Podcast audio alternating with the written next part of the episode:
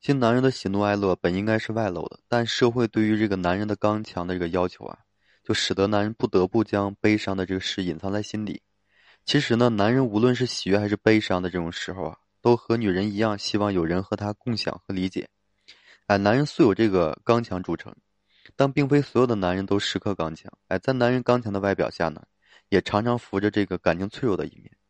嗯，有人曾说啊，在女人的温柔下，男人的喜悦会因为。获得这肯定而扩大激情，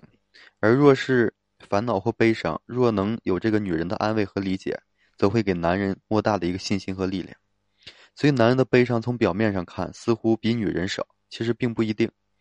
啊，因为男人争强好胜，所以呢，他们通常会把这个悲伤埋在这个心底，哎，不愿意将它告诉别人，以免影响自己这个性别角色。其实，我们不妨看一看男人有哪些悲伤。假如说家里出现了这个第三者，哎，自己被戴了这个绿帽子，男人当然就痛苦万分。假如在关键时刻被最好的朋友出卖，而自己蒙受这个灾难，男必然是捶胸顿足的。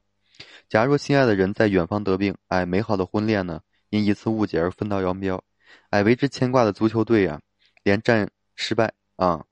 然后被人敲诈勒索，老远老板呢，老人呢突然病故等等吧，这些事情，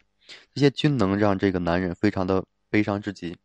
所以尽管男人悲伤的事有这么多，但许许多男人总是将这个悲伤隐藏在心底，哎，不到万不得已，绝不愿意说抖出别人抖出来让别人分担。所以呢，不少专家学者都认为，男人心中的悲伤比这个女人更多。哎，男人不能过度沉默，男人过度之沉默呢，必定是为悲伤的事啊所困扰。所以在这个成功面前，男人所能看到的是鲜花和祝福；在失败的时候呢，男人面临的是窘境，是尴尬。哎，他会陷入一种就是极度的孤独，